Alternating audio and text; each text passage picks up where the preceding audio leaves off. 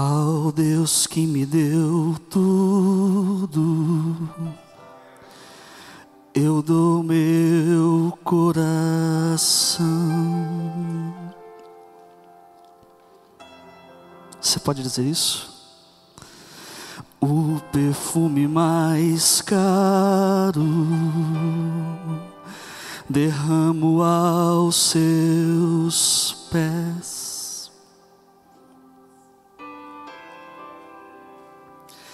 Seja adorado através de mim.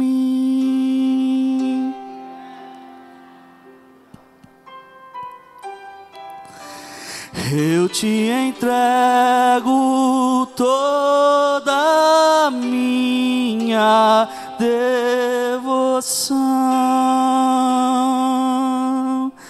Seja adorado, seja adorado através de mim. Diga a Ele nessa manhã. Eu te entrego toda a minha devoção.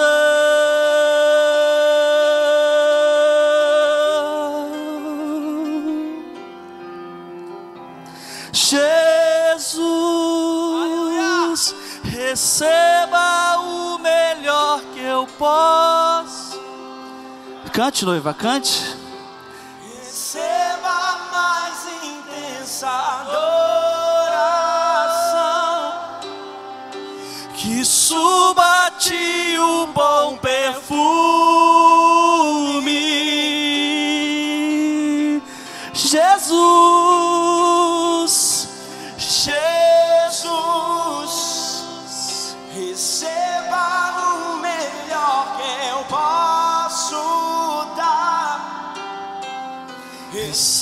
Receba mais intensa adoração e suba a ti o bom perfume. Sabe por quê? O Pai me adotou,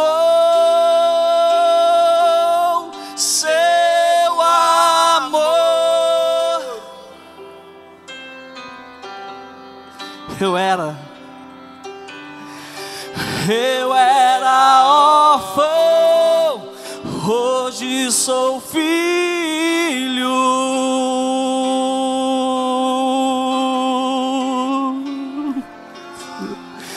O Pai me adotou,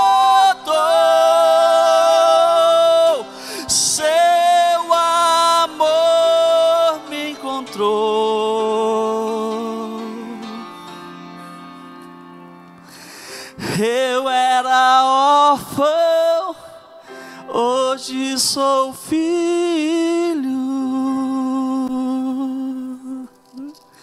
Você é filho do Senhor. Você é filha do Senhor. E o Senhor colocou uma palavra no meu coração que que eu espero que o Espírito Santo tenha liberdade para ministrar no teu coração. Eu falava com o meu pastor nessa, nesses dias que algumas palavras vêm de encontro a nós ou contra nós, né? E que essa palavra encontre morada no teu coração e semeie, assim como semeou no meu.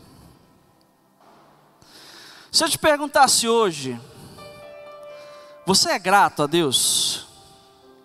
Se eu te perguntasse hoje, numa breve é, retrospectiva da sua vida, você conseguiria dizer que você é grato a Deus? Por tudo que Ele fez na sua vida? E eu te peço que você não avalie a sua vida pelo momento em que talvez você esteja vivendo hoje.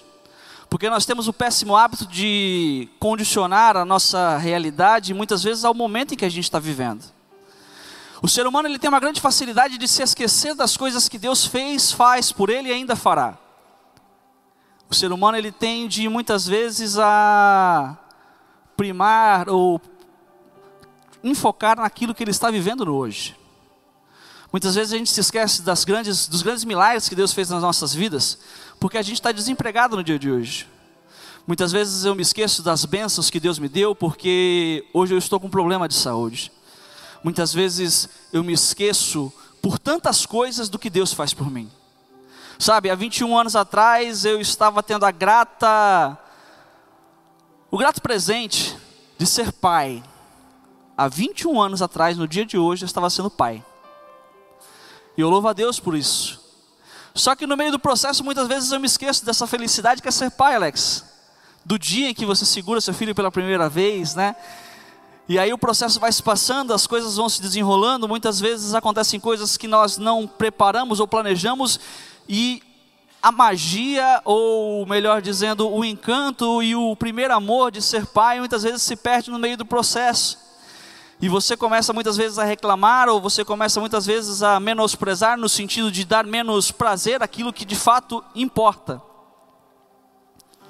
E a palavra que veio no meu coração veio falando sobre isso.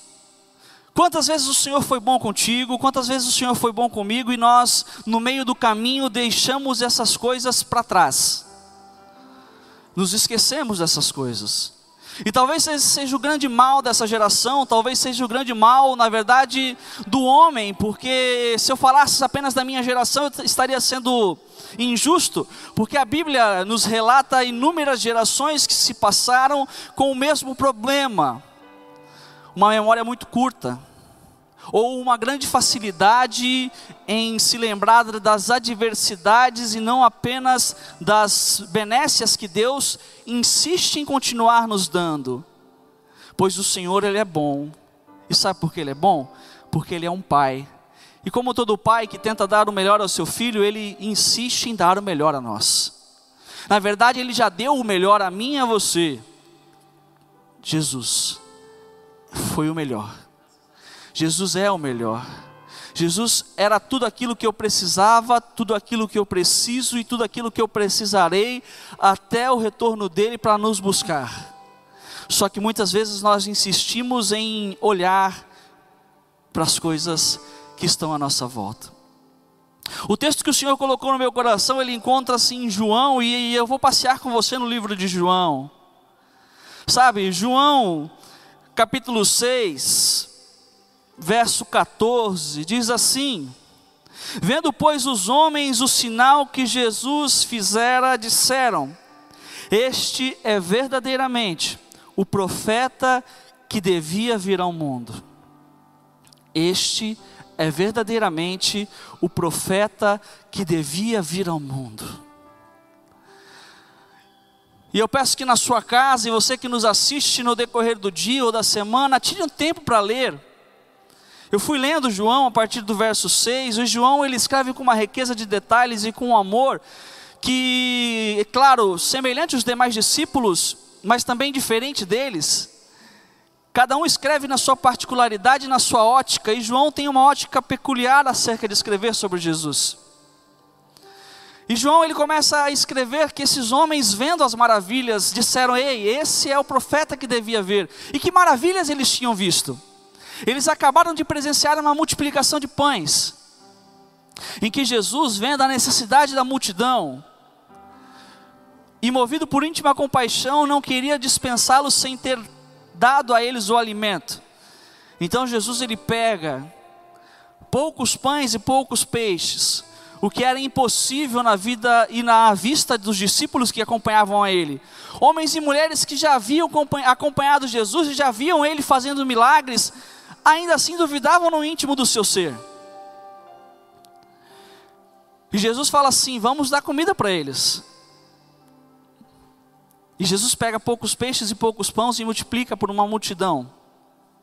E a multidão, maravilhada por aquilo que eles tinham visto, dizem assim: Olha, esse é o cara, esse é aquele profeta que dizia-se que devia vir.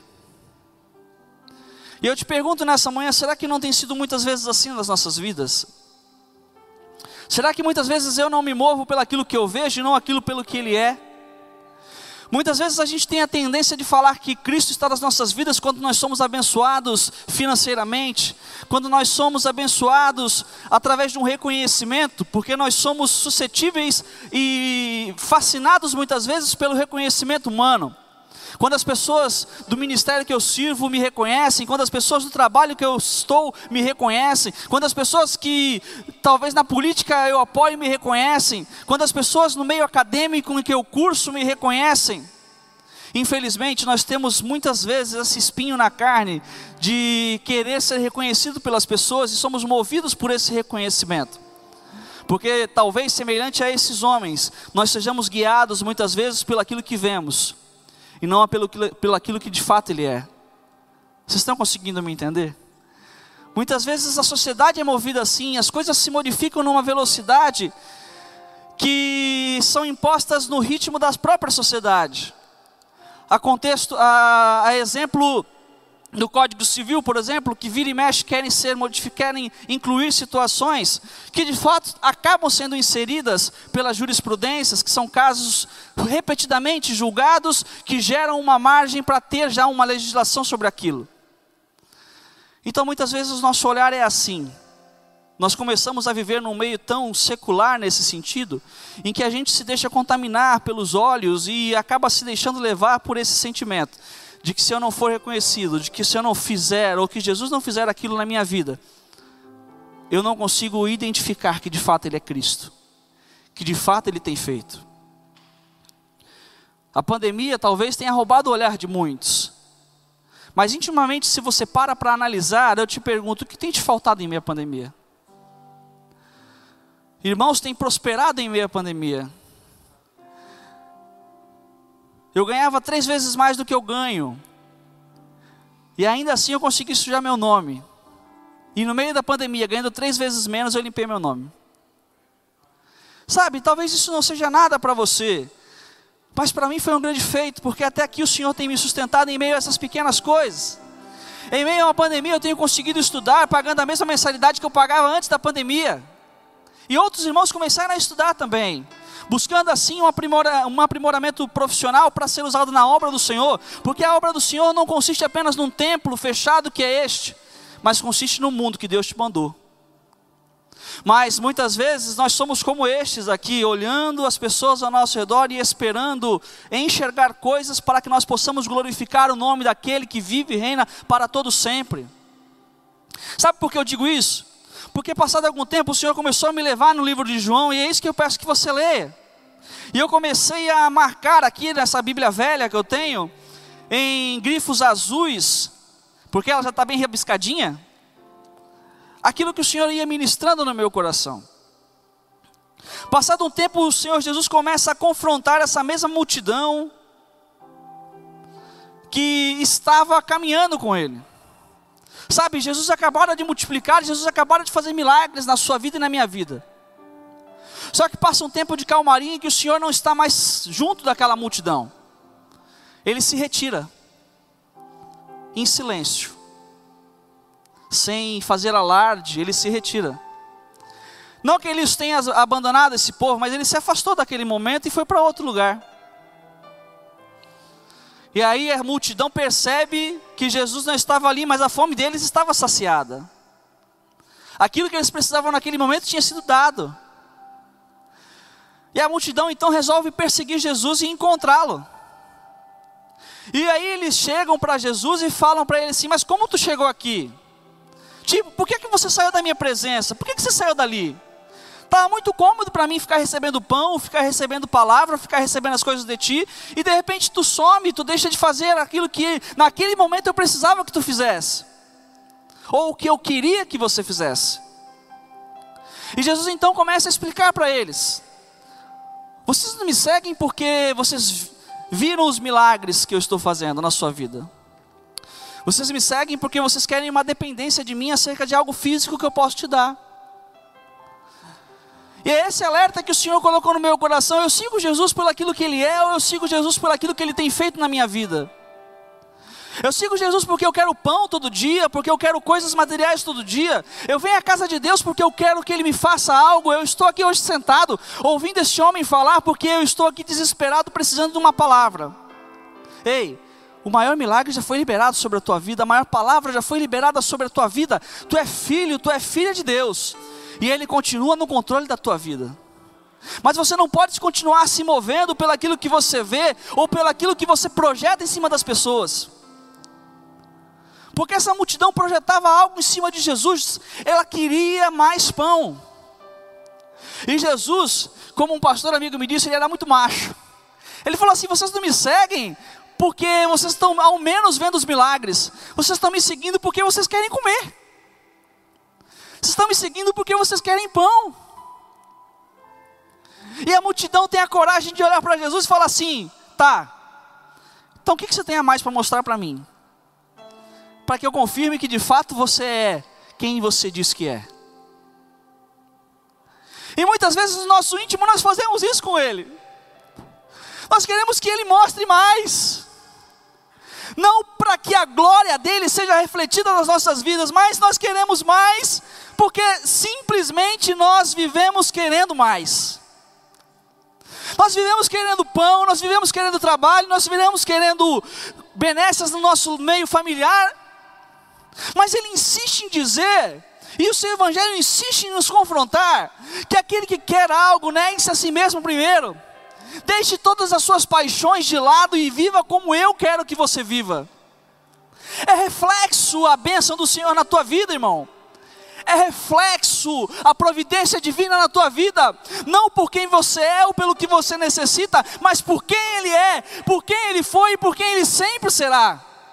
O Senhor Ele vai incontinuamente ou continuamente te dar bênção sem medida, simplesmente por quem Ele é. Mas a gente tem que parar de ficar confrontando o Senhor com os nossos pedidos pequenos porque a verdade é que essa multidão, assim como a multidão de hoje, muitas vezes confronta Deus. Confronta Deus impondo a Ele uma coisa que não deveria ser imposta, que é a realização daquilo que eu projeto sobre Ele. Deus tem tantas expectativas acerca de quem você pode ser mas constantemente você se frustra porque você quer ver as suas expectativas realizadas de quem você diz que Deus diz que você é. Você diz que Deus diz que você vai ser bem-sucedido profissionalmente, e se você não for? Você diz que você vai ser bem-sucedido ministerialmente, e se você não for? Se o projeto de Deus for totalmente contrário ao que está escrito na sua agenda que você projetou ser, porque foi isso que aconteceu com esses homens, eles queriam achar coisas para confrontar Deus, confrontar Jesus e fazê-lo provar quem ele era. E ele diz mais à frente no João 6:38, porque eu desci do céu não para fazer a minha própria vontade, mas sim a vontade de quem me viu. O Senhor ele vem me tratando cerca desse texto, porque eu sou como vocês, ou talvez não, mas eu sou como eu sou. Muitas vezes eu me pego sendo questionado por mim mesmo, mas eu vou fazer mesmo assim. Eu não fui valorizado, eu não fui reconhecido, eu não alcancei tal coisa. Você não veio e você não está aqui para fazer a sua vontade. Você está aqui para fazer a vontade de Deus. E é engraçado como o Espírito Santo trabalha, que os louvores que nós cantamos hoje, você prestou atenção naquilo que você cantou? Primeiro você cantou que você é grato a Deus. Você cantou, né, com toda a força do seu coração, eu te agradeço, Deus, por se lembrar de mim. Aí depois você canta dizendo assim: O meu orgulho me afastou de ti. Eu presto muita atenção quando eu vou ministrar nas canções que vêm antes. Porque para mim, eu fico pensando assim: o Espírito Santo confirma aquilo que eu vou falar. Confirma aquilo que eu vou falar, porque eu, eu fico com medo e eu estava com frio até agora. Porque eu falei assim: Espírito Santo, confirma, porque eu não quero fazer nada. E eu falei isso com o pastor Nantes, assim: eu não quero falar nada. É, falava com ele, anteontem falei com ele sobre isso, pastor, Deus me dá uma palavra assim, assim, assado, e isso me confronta, porque muitas vezes eu não sou reconhecido no meu trabalho, Muitas vezes eu penso que eu não sou reconhecido onde eu estou, muitas vezes eu, não, eu, eu, fico imaginando coisas, e aí eu venho falar sobre reconhecimento, eu venho falar sobre, sobre me se mover por aquilo que os meus olhos não veem, mas por aquilo que, que o Senhor me fala. E aí ele vem falando para mim assim: olha, Deus ele vai te testar nas coisas que ele te dá para falar. Assim como ele faz comigo, ele faz com vocês que são ministros, que são responsáveis pela condução da palavra. Não adianta você falar que quer falar de amor e sem esperar que Deus vai te dar provas para que você pratique o amor. Não adianta você falar de sabedoria sendo que Deus não te deu experiências para falar sobre sabedoria. E eu tenho visto muito, muitos preletores de outros lugares, de outros estados, que falam a mesma coisa. Você não é, não pode falar daquilo que você não foi experimentado para falar. Pelo contrário, o Senhor ele vai te experimentar antes que você produza os frutos necessários para que você possa ministrar a sua palavra. E quando eu digo ministrar, eu não digo ministrar num altar, porque isso é 10, 5, 2, 1% daquilo que o Senhor quer ministrar através da sua vida.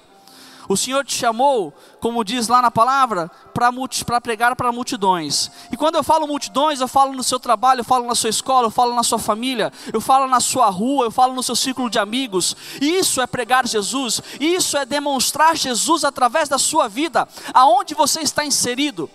Então muitas vezes também você se frustra porque você olha ao altar e acha que é aqui que você tem que estar pregando. Não, Jesus te chamou para pregar nas ruas. Jesus te chamou para pregar para drogados, como o Ministério de Missões faz, e pessoas estão sendo alcançadas, resgatadas e sendo restauradas para a honra e glória do Senhor Jesus. Vidas que muitas vezes vocês nunca conhecerão, mas que o Senhor Jesus conhece desde o ventre da sua mãe e deu um nome àquela pessoa dizendo filho e filha de Deus. Então, o Senhor Jesus aqui ele começa a confrontá-los dizendo assim: "Olha, eu venho fazer aquilo que o meu Pai me disse para fazer. Eu venho trazer uma libertação àqueles que estão cativos. Eu venho trazer uma palavra que não agrada a todo mundo. Eu venho trazer uma palavra que confronta o modo de vida de muitas pessoas. E sabe o que acontece? Quando Jesus nos confronta, João continua dizendo que muitos daqueles discípulos que seguiam Jesus se afastaram dele. E eu rogo a Deus que você não se afaste dele porque ele disse não para você. Eu rogo a Deus que você não se esfrie porque ele disse não para você. Porque muitas vezes você vai ouvir não. Você não vai ouvir não porque ele é um pai mau. Você vai ouvir não, porque ele é um pai que te ama. Gabriel vira e mexe e insiste comigo assim, pai, me deixa dirigir aqui. Eu falo não. Pai, me deixa pegar a moto da mãe, que é menorzinha, né? E, e, e manobrar aqui. Não. Aí talvez você fale assim, ah, mas é o Gabriel, né? Gilmária, antes de tirar a carta, ela ficava falando para mim assim, me ensina. Não. E eu sou formado para dar aula em autoescola. E eu falava não. Mas por que não? Porque você vai aprender na autoescola. Porque é o órgão responsável para te ensinar da forma correta. Você vai ter a capacidade legal, através de um documento que é gerado para aprender, de dirigir um carro na rua sem ter problema nenhum. Por que, que eu dizia não? Porque eu os amo. E eu não posso incitar no coração deles mentiras ou coisas enganosas a fim de satisfazer a vontade deles.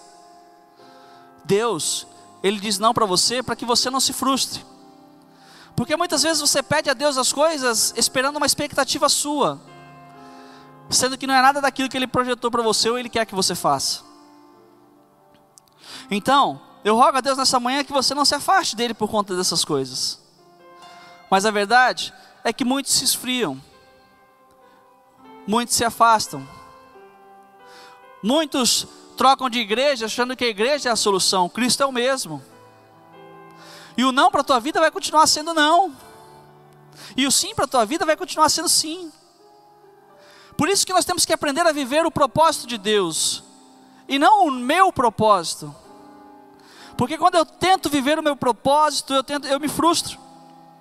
Sabe, Jesus ele continuou ali no livro de João, falando e fazendo e vivendo aquilo que Deus tinha feito para ele.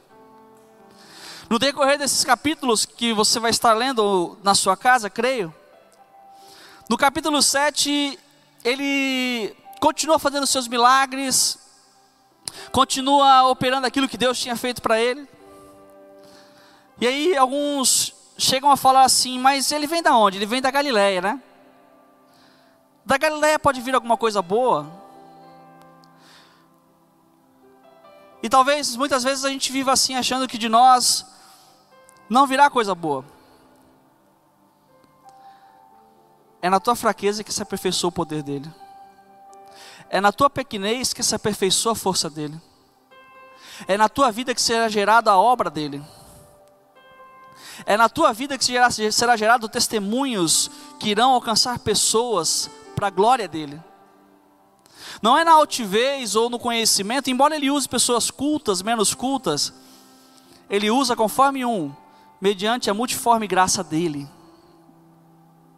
Então, basta nós continuarmos caminhando e vivendo como filhos, crendo que Ele nos chamou para viver algo que já está preparado por Ele, desenhado e alinhado mediante o seu querer e a sua vontade. Não se importe com o que as pessoas ao seu lado vão dizer ou vão pensar de você. Adore. Adore com íntima paixão e compaixão e amor ao Senhor. Adore como se fosse o último dia e Ele estivesse à porta para buscar a sua igreja. Adore como se você estivesse ouvindo o som das trombetas chamando o seu nome, e você, com alegria incontrolável, esteja vendo o Rei e indo de encontro a Ele. Viva uma vida radiante diante do Senhor e não uma vida apática, apagada, mediante aquilo que você insiste em enxergar. Adore ao Senhor, porque, sabe, Jesus, que é o maior exemplo de todos, ele vivia assim. E aqueles que estavam ao seu redor diziam assim, lá em João capítulo 8: Ele tem demônio. Ele tem demônio. Como que pode? Só pode ser endemoniado. E quem falava isso eram os homens conhecedores da lei. E Jesus replicando disse: Eu não tenho demônio. Pelo contrário, eu honro a meu Pai. Quando eu vivo uma vida radiante, ainda que eu incomode as pessoas, eu honro ao meu Pai. Você foi chamado para brilhar, você foi chamado para expor uma luz que existe dentro de você. E não é a luz do autoconhecimento, e não é a luz da autocapacitação, mas é a luz que Jesus Cristo colocou dentro de você. Então, seja o crente, seja o cristão mais alegre dessa casa. Seja o cristão mais alegre do seu trabalho. E eu sei o quanto é difícil, porque muitas vezes eu insisto em querer murmurar. E eu, isso é uma guerra constante contra mim mesmo. Não reclamar. Não reclamar mortificando o meu eu e vivificando aquele que vive em mim. Sabe, o Senhor Jesus foi taxado como endemoniado porque ele curava, libertava e pregava o amor. E ele simplesmente diz: Olha, faço o que faço para honrar meu Pai. E vós, ele falando, me desonrais. Eu não procuro a minha própria glória, a quem a busque e julgue. Em verdade, em verdade vos digo: se alguém guardar a minha palavra, não verá a morte. Jesus ele começa a explicar isso assim: olha, eu não procuro a minha glória, eu não faço o que faço para que eu seja glorificado. Eu faço para glorificar a Deus. Mas há aqueles que buscam. E existem aqueles que buscam glória, Existem aqueles que vão viver no nosso meio querendo se aparecer, mas que você apareça para Deus. Sabe, quando você é invisível, mas Ele te enxerga no íntimo do teu quarto. Sabe quando você parece ser invisível, mas Ele insiste em falar o teu nome? Sabe quando você parece que não é visto por ninguém, mas Ele sabe até os apelidos né, que você tem? E ele vem ao teu encontro e te chama e sussurra no teu ouvido e você se sente abraçado de tal forma que é inexplicável. O Senhor me trouxe aqui nessa manhã para que nós possamos destravar isso na nossa mente. Ele conhece o teu nome. Ele conhece o teu nome. Sabe o que, que é isso? O Deus Todo-Poderoso conhece o teu nome. Ele não conhece o meu nome, ele conhece o teu nome. Em meio a tantas adversidades, pensa desde quando você nasceu, tudo aquilo que aconteceu na sua vida, toda a trajetória que você passou, o Senhor conhece o teu nome. O Senhor tem cuidado de você. O Senhor tem te conduzido para um plano melhor. Sabe, eu quero caminhar para o final, porque eu começo a ler o livro de João, eu fico envergonhado e escandalizado com tanto amor que o Senhor tem por nós. O Senhor ele me levou dentro dessas passagens a entender isso. Que eu não posso ficar projetando expectativas em pessoas. Eu tenho que caminhar pela expectativa do retorno do Senhor. Eu tenho que caminhar pela certeza de quem Ele é. Eu tenho que caminhar certo de que Ele conhece o meu nome e que me chama pelo íntimo nome que Ele me deu.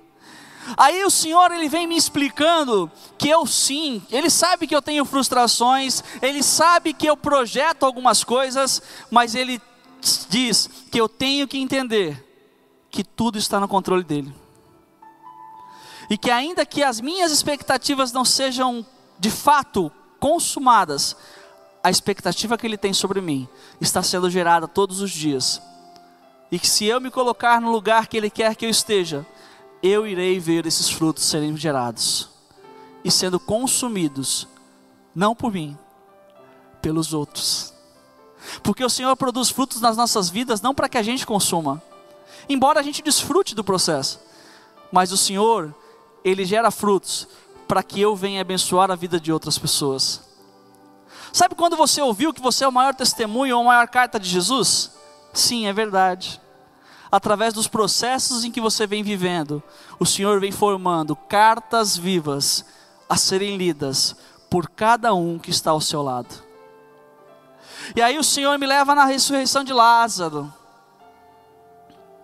E talvez, como num texto muito conhecido que você já leu várias vezes e já ouviu vários pregarem, talvez você seja Marta, talvez você seja Maria, mas eu quero te convidar nessa manhã a refletir: e se você for Lázaro, que está morto lá dentro? Se você for Lázaro, que está aprisionado, preso por uma pedra, preso por atas prendendo o teu corpo, subjulgado talvez pelo espírito da morte, sem vida para caminhar, para falar, para testemunhar de tudo aquilo que Deus fez na sua vida. Existem muitos Lázaros diante de nós.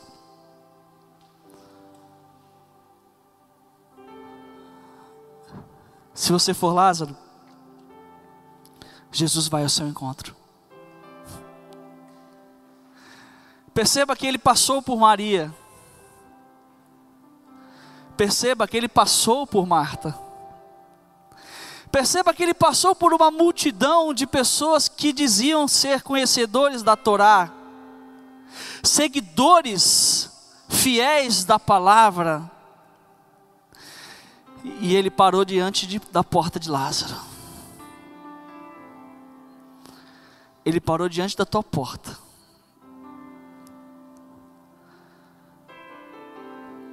Ele manda tirar a pedra, porque ele tem poder para tirar pedras.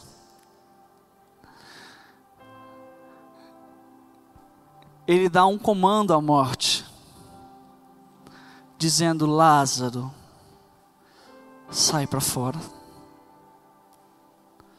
Lázaro, sai para fora.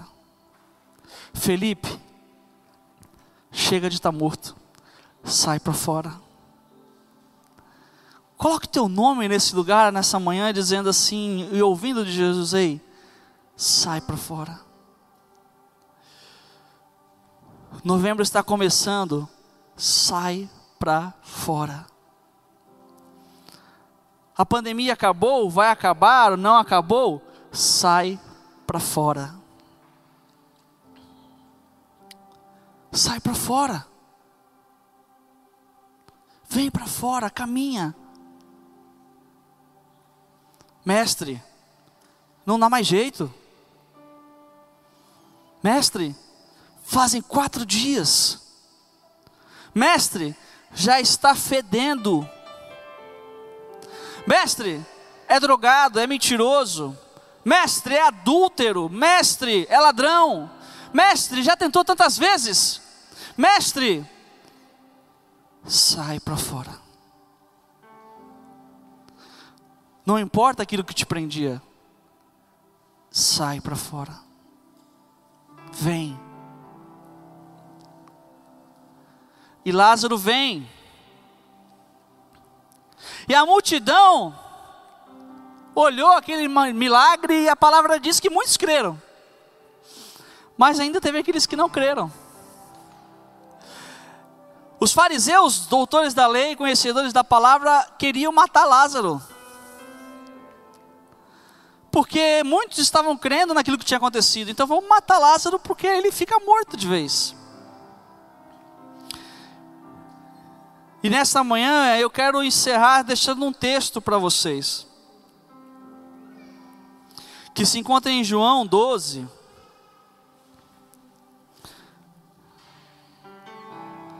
E eu não vou ler ele, eu vou falar sobre ele e você leia na sua casa. Jesus, ele volta à casa dos irmãos. Jesus, ele volta ali.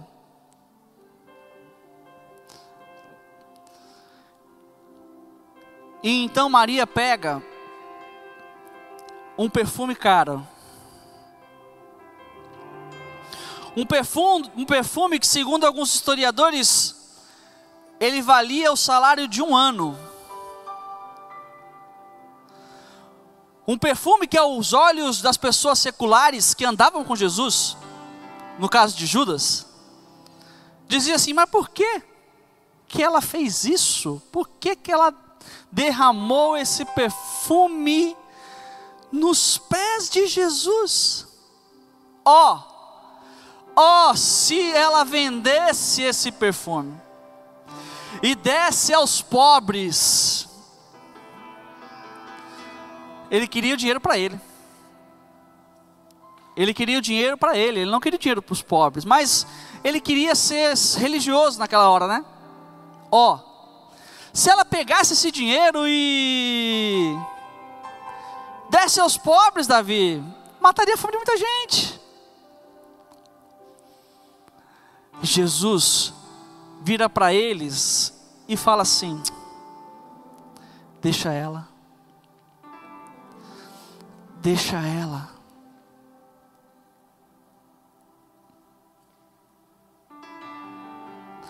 Ela está me dando o melhor que ela tem. ela está me dando o melhor que ela tem.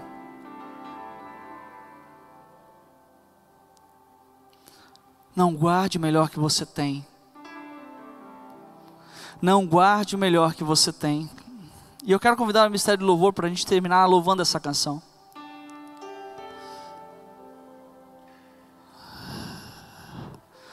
Escuta o que eu vou te falar. Escuta o que eu vou te falar. O melhor que você tem não é o seu emprego. Porque o homem pode tirar isso de você. O melhor que você tem não é a conta bancária positiva ou negativa. Porque isso as situações podem roubar de você. O melhor que você tem não é um carro do ano ou um carro bom, não é. Porque isso, um acidente pode tirar de você ou o ladrão pode roubar de você. O melhor que você tem não é a faculdade que você se graduou, não. Porque isso pode acontecer numa situação como aconteceu em 2020, que uma pandemia devastou várias profissões. e que muitos tiveram que se reinventar e fazer coisas diferentes para ganhar o sustento para sua casa. A melhor coisa que você tem se chama vida. A vida que foi um presente que Deus te deu. A vida que foi um presente que Jesus conquistou para você, morrendo no Calvário e morrendo na cruz. Então, nessa manhã eu quero te convidar a se pôr de pé e oferecer a melhor ao Senhor. Se oferecer como sacrifício aquele que te deu tudo. Independente das circunstâncias que se apresentam ou se apresentarem ou se apresentarão na sua vida, oferte a sua vida como o melhor ao Senhor. Todos os dias pela manhã, oferte a sua vida ao Senhor. Você que nos assiste, se oferte ao Senhor. Na tua casa, nesse lugar, ou quando você me assistir, oferte a sua vida ao Senhor. Entregue-se a Ele por inteiro. Mas, Felipe, você não sabe? Não, eu não sei. Mas eu sei que Ele quer o melhor. Eu sei que Ele quer você por inteiro. Eu sei que Ele tem um propósito que continua vivo na minha vida e na sua vida, independente das circunstâncias que se levantarem. Oferte o seu melhor ao Senhor.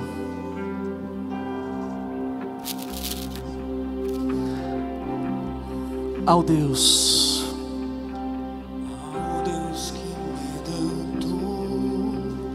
Faça essa oração nessa hora. Pega essa canção e comece a orar essa canção ao Senhor.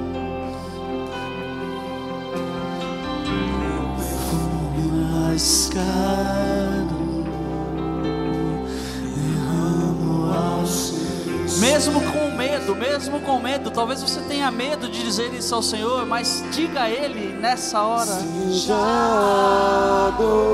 Diga a adorado através de mim. Eu quero te dar o meu melhor, Senhor. Eu te entrego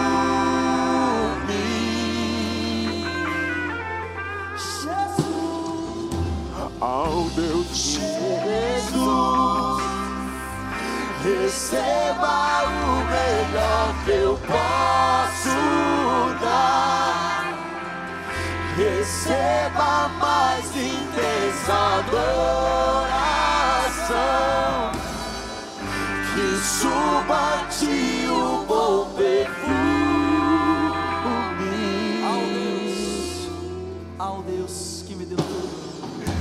Ao Deus que me deu tudo, eu dou meu Ore coração. a Ele nessa manhã. Converse com Ele. Você tem liberdade nesse lugar. O perfume mais caro derramo aos seus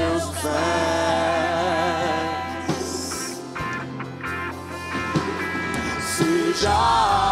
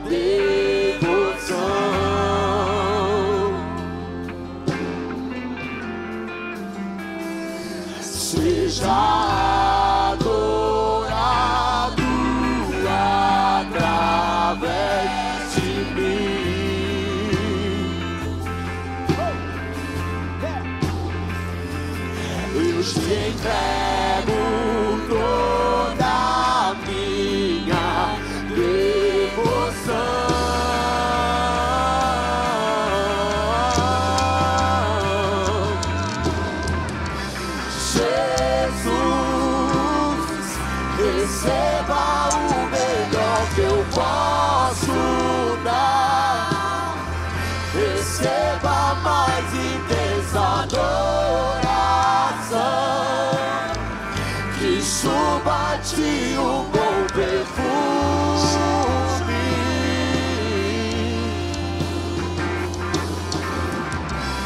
Jesus,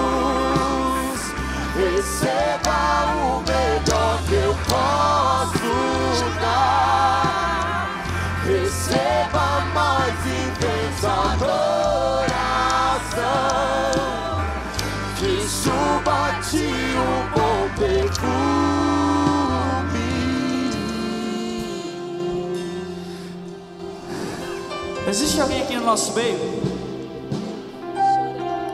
que quer aceitar Jesus como seu Salvador nessa manhã?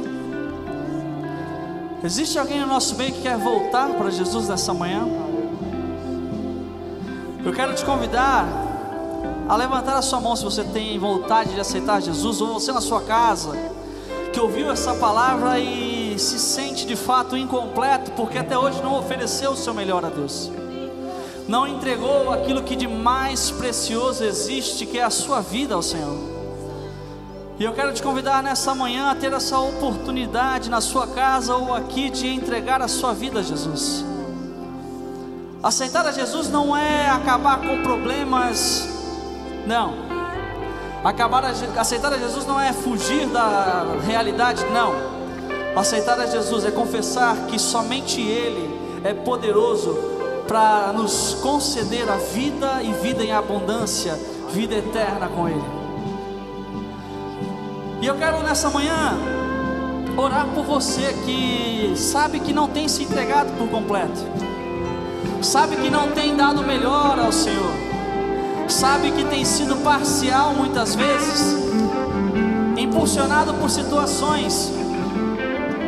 E eu quero te convidar a vir à frente se você quiser para que juntos nós possamos orar. Você que sabe que não tem feito o melhor, que tem feito algo mais ou menos para o Senhor, eu quero te desafiar a vir à frente e juntos orarmos para o Senhor. Se existe alguém assim aqui, venha à frente para que juntos possamos orar. O Senhor não te trouxe nessa manhã por acaso e não me trouxe nessa manhã para trazer uma palavra dessas porque simplesmente colocou no meu coração e na minha cabeça, não. Eu quero te desafiar sim a se entregar por completo ao Senhor. Existe alguém no nosso meio que quer vir aqui à frente e receber essa oração? Esse é o momento de você, você e Deus, não é você e os homens, não é porque o pastor está pedindo, não é porque alguém está pedindo, mas é porque você se sente impelido pelo Espírito Santo a viver mais de Deus. Você quer fazer mais para Deus, você quer se entregar por completo nas mãos do Senhor. Isso não quer dizer sobre apelo de aceitar a Jesus, mas eu já aceitei Jesus. Não, isso quer dizer eu quero viver intimamente, intensamente mais para Jesus. Existe alguém que quer nessa manhã vir à frente e receber uma oração? Venha. Eu quero orar por você. Eu quero orar com você. E eu não faço apelos porque você, para querer mover o teu coração, eu faço apelos porque Deus quer que você venha. Sabe quando Deus te chama? Deus te chama, Deus te chama, Deus te chama, e você insiste em ficar parado. Você insiste em ficar no teu lugar. E talvez as vidas dê certo desse jeito. Talvez a vida dê certo desse jeito. Eu confesso para você, muitos anos eu vivi parado, estagnado no mesmo lugar, e a vida deu certo para mim até ali. Mas Deus tem algo maior para você e para mim nesse dia. O Senhor não te chama para ser inerte, parado numa cadeira. O Senhor te chama para ir nas nações, ganhar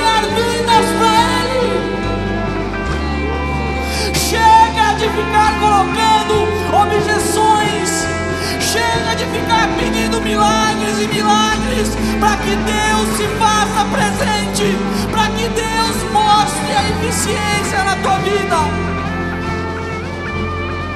O maior milagre foi gerado naquela cruz. Não caminhe por vistas. Não caminhe por aquilo que você enxerga. Pois os meus olhos me traem os meus olhos seduzem o meu coração. Os meus olhos muitas vezes me fazem seguir, mas eu sigo parando, eu sigo questionando, eu sigo dizendo: não consigo. Deus quer te levar além. Deus quer te levar além. Deus quer te levar além de nomes, além de posições, além de ganhos monetários. Porque se a morte bate a porta hoje, tudo aquilo que você conquistou, tudo aquilo que você amontoou nesta terra, a prestação desse celular vai ficar, a prestação do meu carro vai ficar, o dinheiro que eu suei para ganhar vai ficar. Talvez a minha família me compre um caixão de 20 mil reais Talvez na minha lápide escrevam: Foi um bom homem, trabalhou muito, deixou a família bem. Mas o céu, o céu está reservado para aqueles que dedicaram a sua vida 100% ao Senhor. O céu está dedicado e está reservado para aqueles que aceitaram Jesus. Não me entenda mal mas o galardão está reservado para aqueles que se dispuseram a viver uma vida de renúncia nessa terra, buscando o propósito dele em todo tempo e fora de tempo. E eu quero te convidar a orar por esses irmãos que aqui estão e orar pela minha vida. Ore pela minha vida, irmão. Ore pela vida dos pastores desta casa. Ore pela vida do pastor Anderson, pastor Alex evangelista Well, evangelista Alisson. Ah, ore pela vida da Meire. Ore pela vida do Claudemir, ore pela vida do Beto, ore pela vida do Maurício, ore pela vida do Danilo, ore pela vida dos intercessores, ore pela vida do, do Davi, ore pela vida do João, ore pela vida da Gilmária, ore pela vida da Natália, ore pela vida de cada ministro de louvor que sobe aqui neste lugar, para que o céu em favor da sua noiva desça e o Senhor tem a liberdade de continuar ministrando as palavras que Ele quer ministrar neste lugar. Dedique-se à oração, dedique-se ao jejum, dedique-se a buscar intimamente a face daquele que anseia por ver a tua face. Pai, nós te louvamos nós te engrandecemos, Senhor. Senhor, te apresento as vidas que aqui estão, Senhor, que querem mais relacionamento contigo. Eu quero mais relacionamento com o Senhor. Eu, Senhor, nos coloco diante de Ti. A tua noiva, Senhor, no dia 1 de, 1 de novembro de 2020, declara que quer mais de Ti, Senhor. Este mês em que nós comemoramos o aniversário desta casa, este mês em que terá tantos eventos, ó Pai, que prezam e buscam pela Tua presença neste lugar. Continua fortalecendo cada uma delas, Senhor. Nos combates se cada uma delas tem travado, Senhor, no íntimo do seu ser. Continua revestindo cada uma delas, ó Pai, mediante a tua vontade, o teu querer, ó Deus, e o teu poder que não se acaba e não se esgota. Continua abrindo a porta da palavra a cada uma delas e a cada um dos meus irmãos que aqui está reunido neste lugar. Que nós, Senhor, pela tua infinita misericórdia, continuemos sendo testemunhos vivos, cartas vivas tua. Senhor, que esse domingo seja o primeiro dia desse mês, em que nós nos entregamos neste mês completos por Ti, completos para Ti, Senhor. Senhor, que seja um início de aniversário regado da tua presença. Que nós possamos ouvir, Senhor, testemunhos, não para a glória de cada um deles, mas para fortalecimento do teu corpo e para a glória do teu nome, Senhor. E que o maior testemunho, se posso te pedir, e nesse dia eu te peço, seja que eu ouvi a tua voz chamar meu nome, seja que o Senhor me visitou no meu trabalho, seja que o Senhor me visitou na minha casa, seja que o Senhor me usou para falar com um irmão, seja que o Senhor se fez presente todos os dias na minha vida, em nome de Jesus. Aplauda o Senhor.